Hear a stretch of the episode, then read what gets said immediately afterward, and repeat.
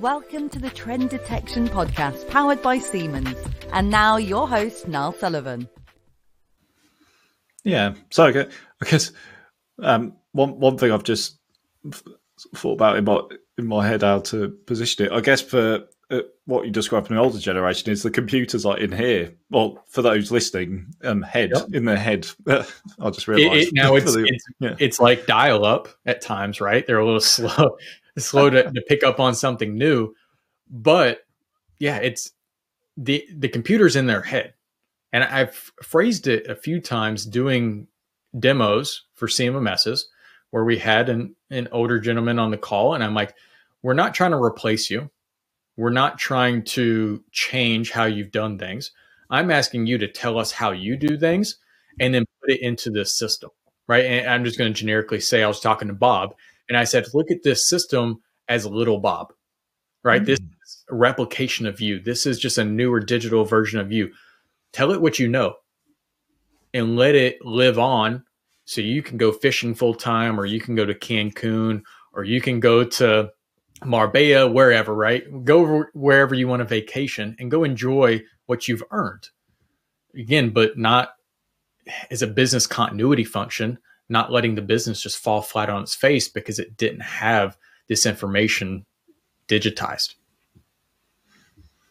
Yeah, it's sort of it's like scaling scaling expertise is one way to do it because I mean, yeah, because that's a challenge. If it's one person, I know we talked about one person with lots of knowledge, but it's also one person doing, uh, you know, checking every every machine or whatever. But if you can automate that part of the process, then you can focus on actually the, the important, the key aspects of your job where you can really make a big difference and impact on the business. That's the the other way to look at it, I guess.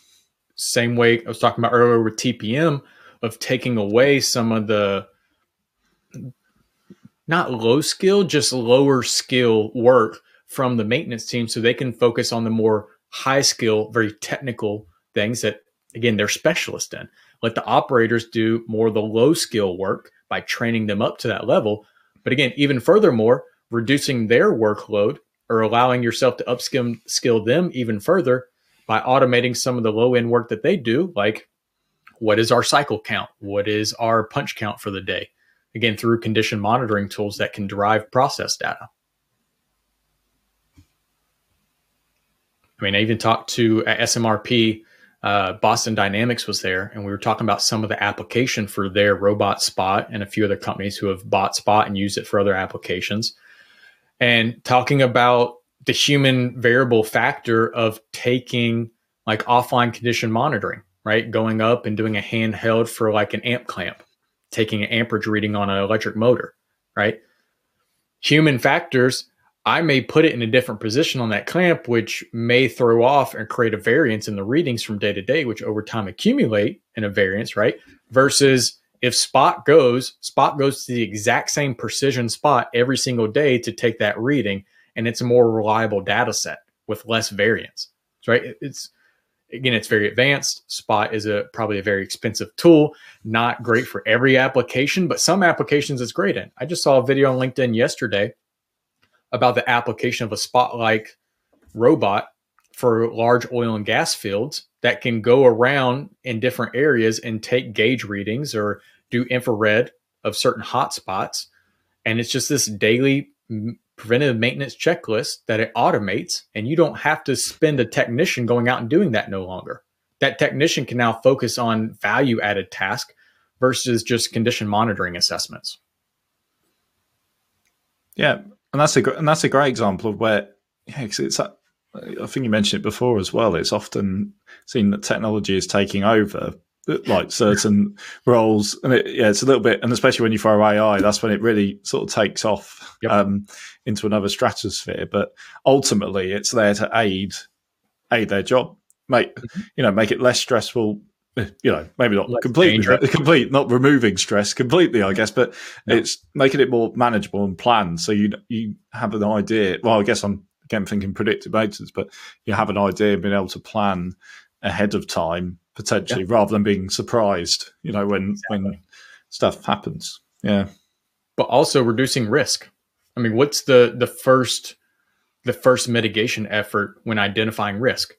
Try to avoid it if, if at all possible. So think of falling hazards or again XYZ hazards that sending a physical labor based technician to go perform or an operator perform, if we can now automate that, it reduces the liability of that risk of impacting human life or human damage or injury if something goes wrong during that inspection. I like to think of on ships, right? If we can send robots or drones into void cavities within certain compartments of a ship that are very claustrophobic for humans, very tight, right? But then also think of if the air quality is bad or if there's a, a, a poisonous element in the air, right? You're not sending someone who's going to have a hard time getting out of that space. Kind of like mining, right? They used to send canaries down to test if the air quality was good or bad. It's like doing that now, but with advanced technologies like robots, um, trying to automate and reduce the risk to humans of sending you into a potentially hazardous situation. Which again allows you to focus on more value added tasks with the limited amount of skilled trade that you have in the short term while you formulate ways in the long term to build a healthier pipeline of talent that you can tap into in the future. No, absolutely, absolutely. Um, and and again, just shifting gears slightly. So one thing we haven't touched upon, well, uh, we talked about a, a little bit, I guess, but in terms of training and the ability for that to to bridge that knowledge gap, maybe you can we could dive into that a little bit and you know, you know, maybe how to go about it. Maybe I know it might seem like an obvious question, but maybe it's maybe it's not as obvious as it seems. Possibly. For the training for the knowledge gap, how to address that? Yeah, yeah, yeah. Exactly, exactly.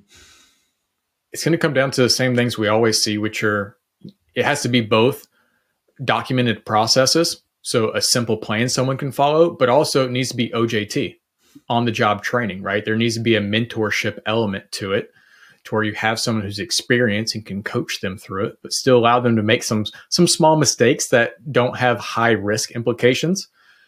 But then you have to have it documented. That's kind of the underlying basis is that OJT is great, but it come, kind of comes back to a quote that's been floating around on LinkedIn for a while, which is again, a, C, a CFO and a CEO are talking, and the CFO says, What if we train them and they leave? Right. So if you train mm-hmm. them up with OJT, but they leave, you lose all that knowledge you had. But then the CEO rebutted with, well, "What happens if we don't train them and they don't leave?" Huh? Right? It's kind of it's a double whammy. Like you're, you're yeah. screw me if I do, screw me if I don't. Right? Uh, it's double edged sword. But would you rather have? I think this takes to another step. Past training them up is how you treat them, right? How you pay them, how you incentivize keeping them at your organization, which may be through the application of digital tools. That's generally where digital natives don't want to go is the analog industries uh, because they want to feel empowered. But you have to train them. But then there must be documentation, and that documentation serves as that succession planning and that knowledge base that future positions can reference. So I think it's two pronged there. I know some businesses are hesitant of formally written procedures because then again they're bound to follow those procedures and if you don't follow those procedures there could be some liability there but they have to be the right procedures and you have to coach people to do the right things at the right time and again i, I think that was Christer Idhammar um, i'm not totally sure on that quote but it, it draws back like we have to do the right things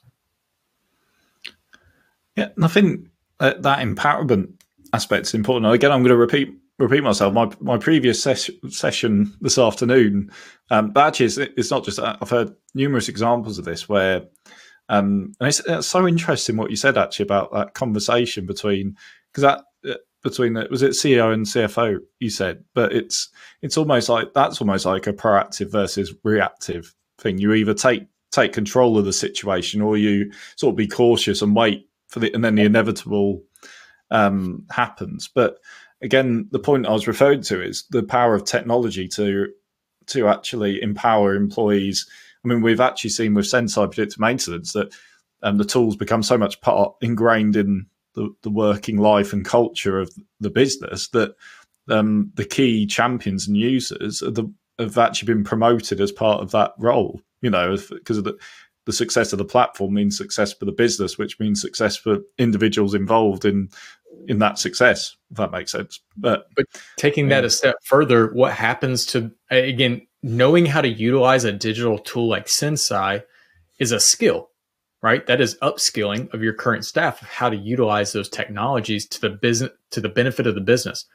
So if they leave, do you think they're going to go to a reactive organization? No.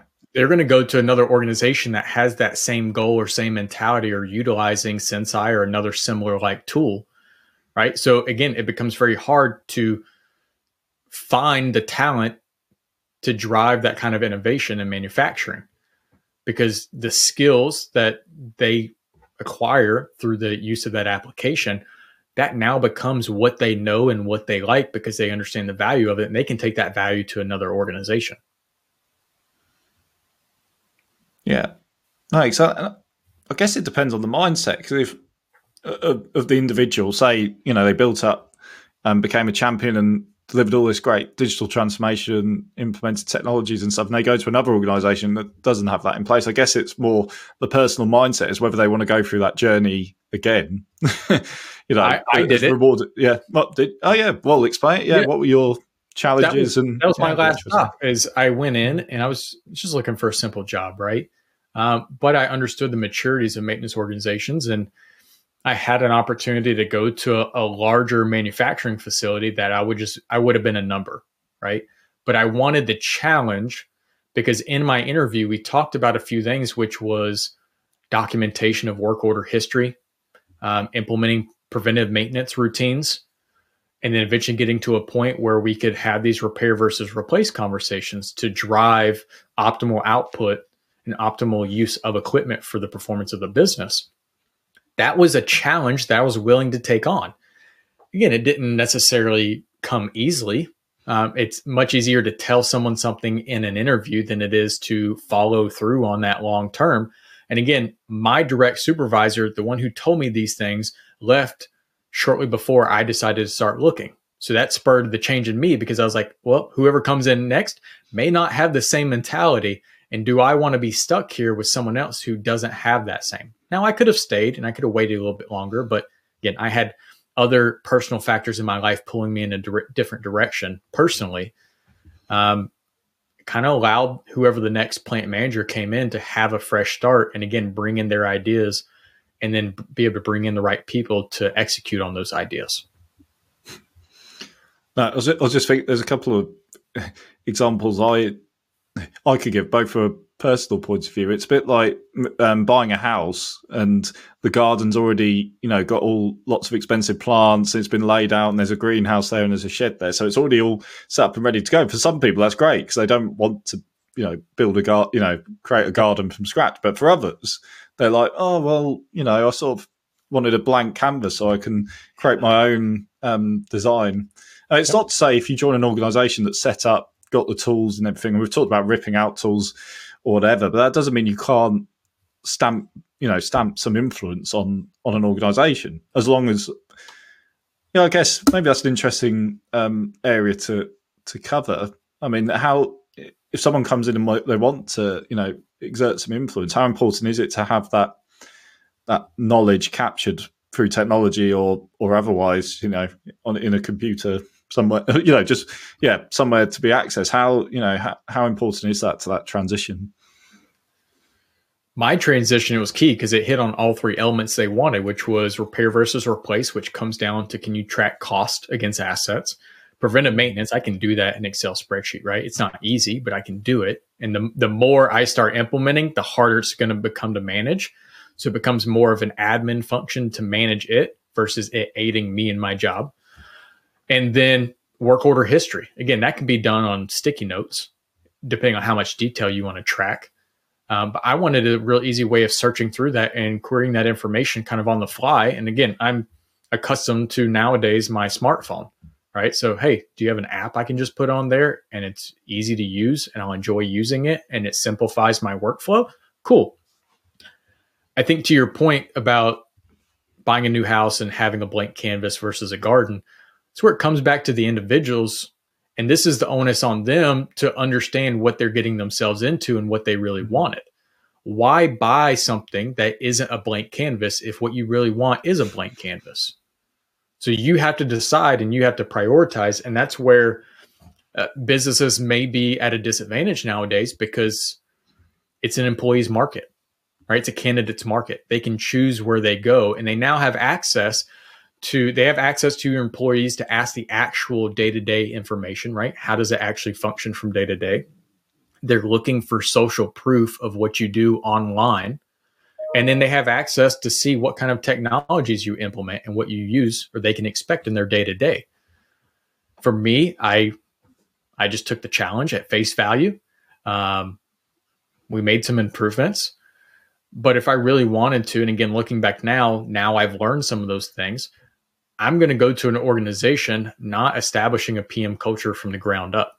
I, I'm probably not going to do that again, not unless there's a lot of things in place, like a formal policy that this is the direction we're going. And I can hold the business accountable no matter how much leadership change happens. Yeah. And I guess flipping it to the the the business side, I guess that they have to set their own expectations too in, t- in terms if they're looking and recruiting then they you know if they if they have a relatively blank canvas and are open to change then they need to focus on candidates with that mindset and uh, or vice versa. If there's an established thing in place maybe someone you know who, who's happy just to come in and sort of tweak around the edges and make you know optimizations to some of those strategies i guess as well. I mean look at business or job postings online right? And look at some of the the qualification requirements. So you you have this, let's say, an organization that they know they want this change, and they want to change in a certain direction, but rather than prioritizing the experience implementing or in organizations with that change, they just kind of do the same old generic generic and they post who must have a bachelor's degree or a master's degree and must have 15 years of experience but yet must be under the age of 30 like right all these all these things just to keep throwing in these job postings. That's not an accurate statement, but the idea is there of you need to speak in that job posting of what you're trying to do in the direction, and that may come back to the the business culture that you represent through the mission, vision, and value statements. I think we've talked about this the last time we started going down the rabbit hole of culture. Is those mission, vision, and value statements? They need to be simple, and they need to be pertinent to everyone in your organization, right? Like the operators at the equipment must be able to tell you what the organization's mission, vision, and value statements are.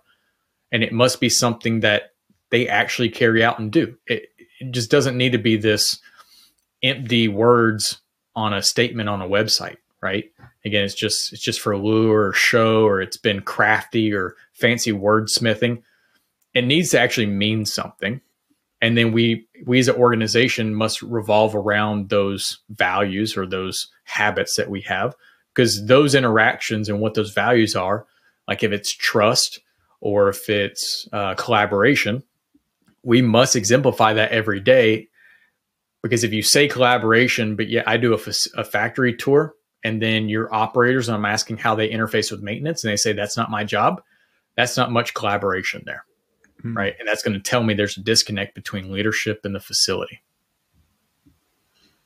No, that makes that makes yeah, it does make a lot of sense. Um, so yeah, so uh, yeah, I think we're maybe coming to the end of our discussion. I think we covered a lot of ground, which it's been really sort of a fascinating topic.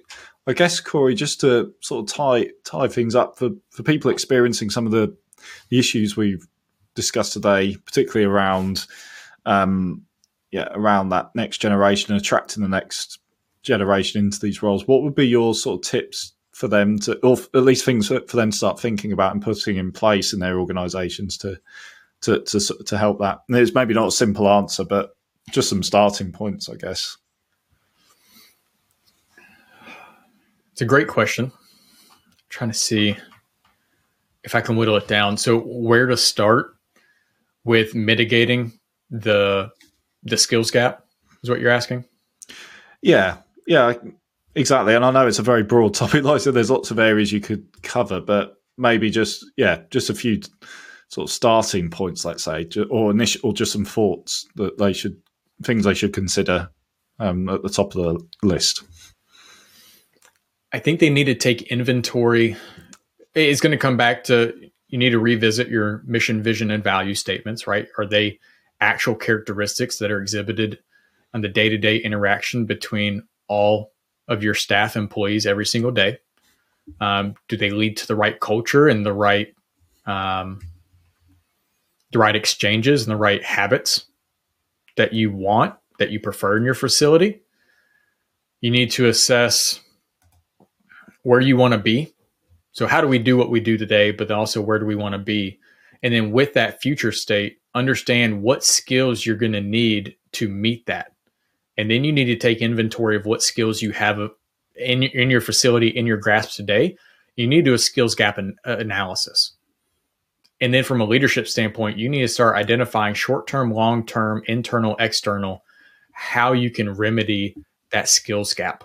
Again, whether it's upskilling and reskilling your current staff, um, again, trying to implement operator care where your maintenance can focus on higher end level technologies or implementation of a PDM and less on day to day.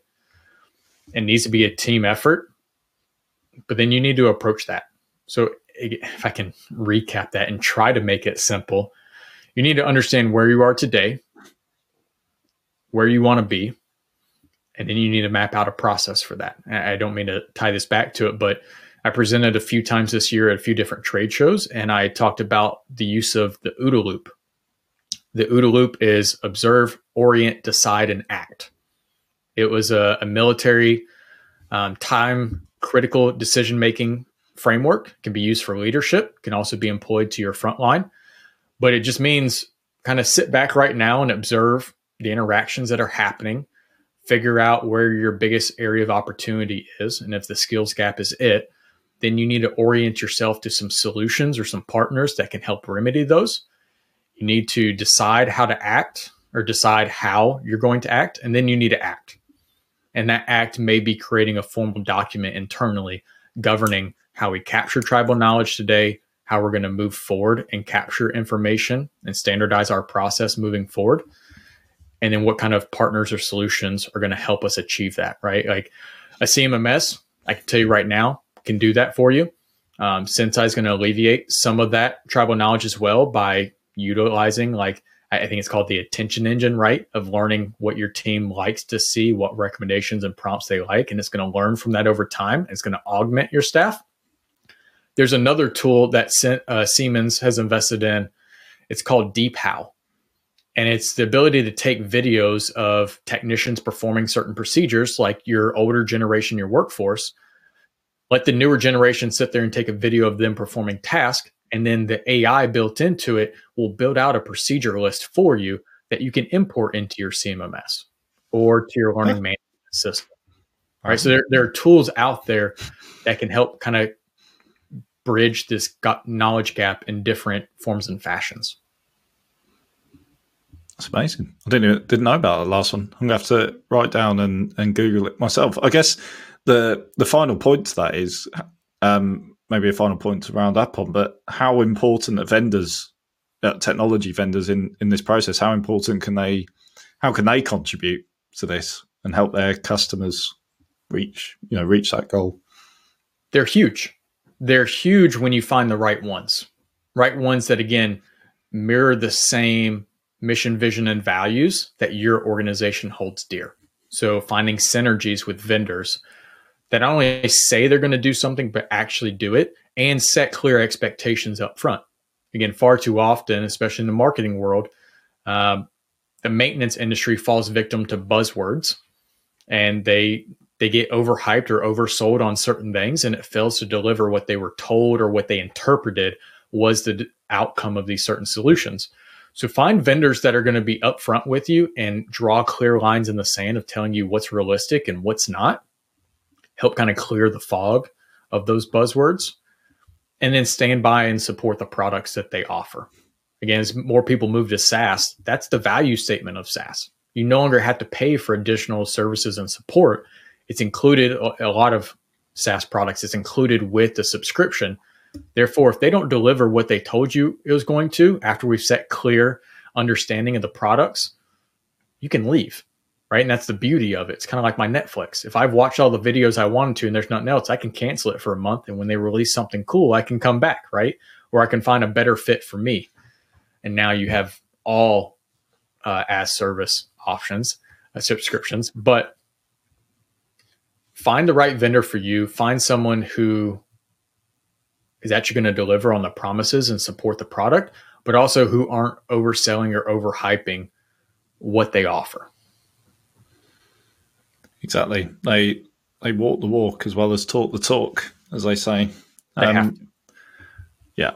No, exactly. Exactly. Yeah. So, I, I mean, to summarize that to a degree, I guess it's it, maybe it's a bit bit sort of cheesy to say, but it's always like the the customer and the the vendor are like one team. And again, that's how I describe the team within Siemens or Senseye predictive maintenance, particularly, um, which I'm involved in. It beca- it's that sort of relationship where it's there's very little line between you know, visible line between the two, except they do work for separate organisations. But in all but name, they're essentially one team trying to deliver success for that product and you know and support their processes, etc. Um, I, think that's why it was a great fit for Siemens to acquire Brightly because same thing, we took that customer first approach from day mm. one in 1999 when we started. Right, we we delivered what we said we were going to deliver for our clients, and they come back to our user conference every single year and say the same thing, like you do what you said you were going to do. And if it wasn't for that, we wouldn't have 14,000 plus clients in different industries, right? They, they would not come back and they wouldn't stay here and the company wouldn't be where we are and now Siemens is just going to take it to another level. No, exactly.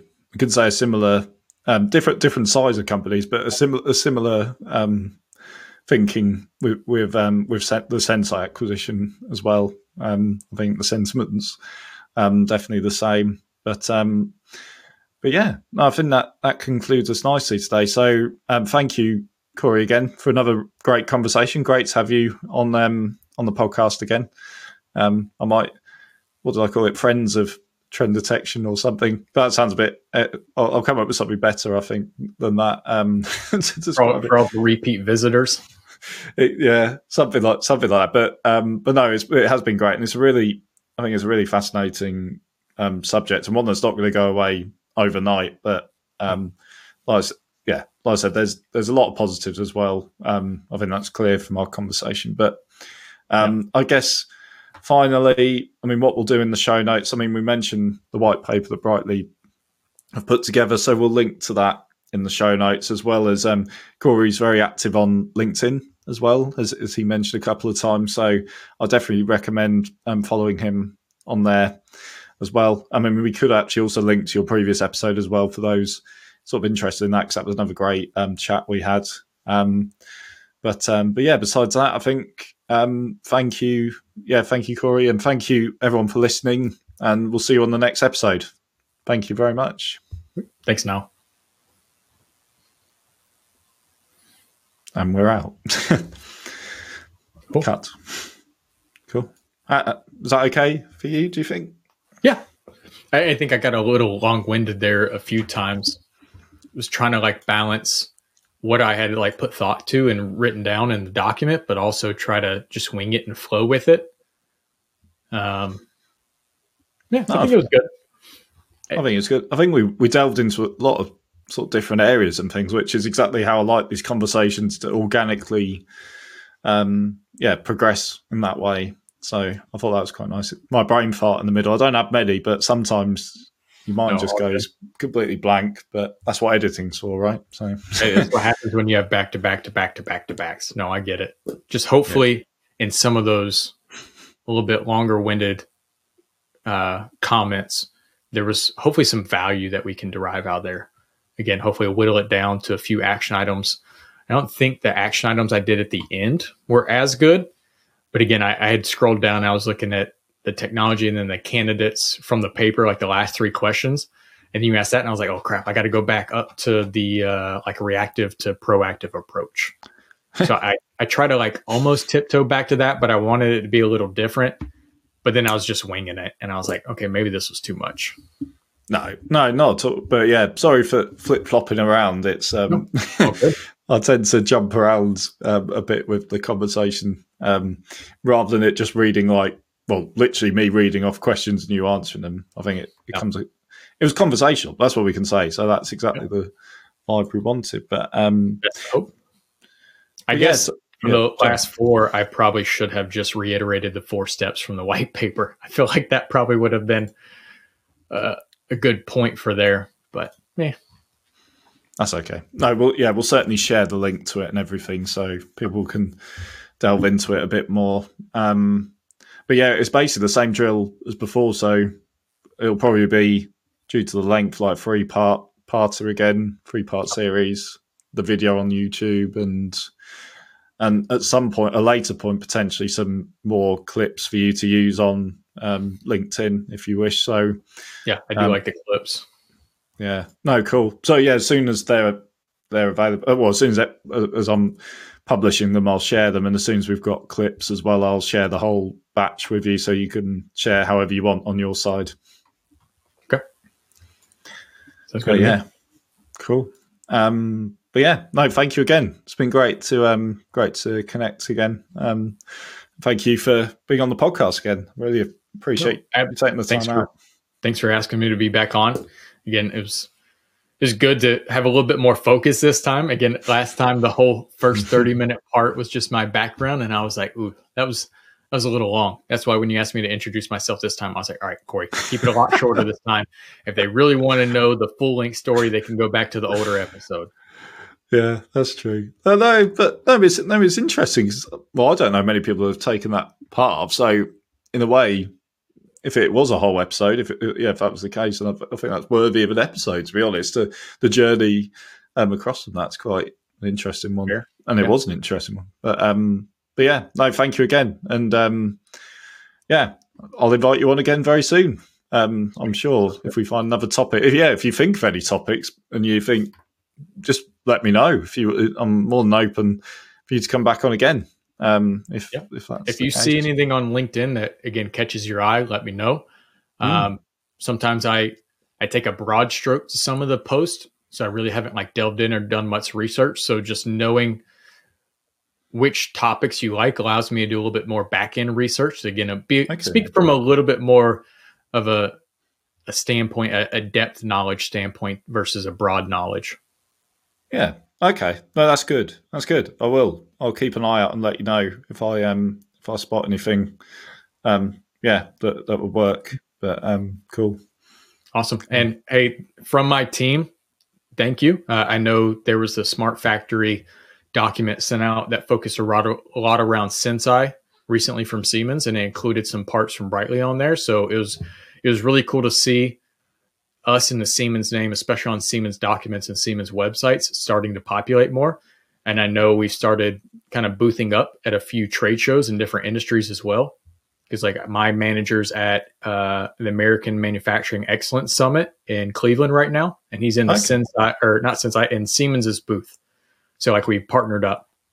But I recommended to my team, especially Greg Collins, as our channel uh, VP here. He came from Siemens. I think he came from SI specifically, okay. but he's been pushing for synergies. Um, I pushed a few people towards, I think, Andy Gailey, that you have a relationship with there in the UK, the yeah. consultant for Uptime. So we're pushing there for potential expansion into UKI for the CMMS Asset Essentials. Okay. Um, and then I pushed on them of partnering up and bringing Siemens with us to SMRP next year or in future years. Again, because of the relationship with IAM and uh, PMAC, I think it could be a cool opportunity. Oh, cool! I think I know. I know you said you knew about SMRP as well, or previously did yeah. some stuff with them. So, yeah, pre yeah pre yeah with Senseye, we, have done some stuff there. Um, yeah, and I, I believe there's some discussions going on between well, there has been brightly and um, maybe even opportunities. We're discussing um, joint opportunities and things like that because I think you've got access to markets, you know, that we, we've not really tapped into. So I think it's mainly exploring whether Senseye could work in other in other verticals as well, which would be an interesting discussion. I know from a sales and technology standpoint, there are those conversations happening like really active right now, especially for manufacturing. Yeah. Um, the only issue is the market generally you're in is true enterprise, where mm. we we do some enterprise, but mostly is mid market for us. Yeah. So it's either how do you get synergies into our mid market clients that are mature enough, or how do we kind of tag team into some of the the the SMEs of the enterprise world that makes sense. Yeah, no, exactly, because we're almost full blown enterprise. Yep, um, that's. What, I was at SMRP with one of our senior VPs of uh, strategy, Dwayne, and he he came from an MP2 background, so a very well known CMMS back in the day, kind of rivaled the Maximo. And he was saying that digital industries themselves they do have a standing relationship with Maximo in enterprise, like true enterprise. So yeah, they do. Yeah. Again, when is that agreement up? How how strict is that? And again, we're not a true enterprise tool. Siemens has to make the decision on whether to grow us into that or not. So that's the Siemens that's a Siemens discussion point that is probably being talked about in a dark room in Germany right now. But yeah, we'll see. Sounds interesting. We'll see. We'll see. I'm here for the ride. Yeah, me too. Me too. um, but yeah, no, thank you again, Corey. Um, and yeah, I'll be in touch soon once we start starting on the publishing schedule. But yeah, thank you again. It was really good. No, thank you. Now, cool. Speak to you again soon. Thank you. Yep. Cheers. Bye. Please like and subscribe on all major podcast channels and find out more about Senseye predictive maintenance at Siemens.com.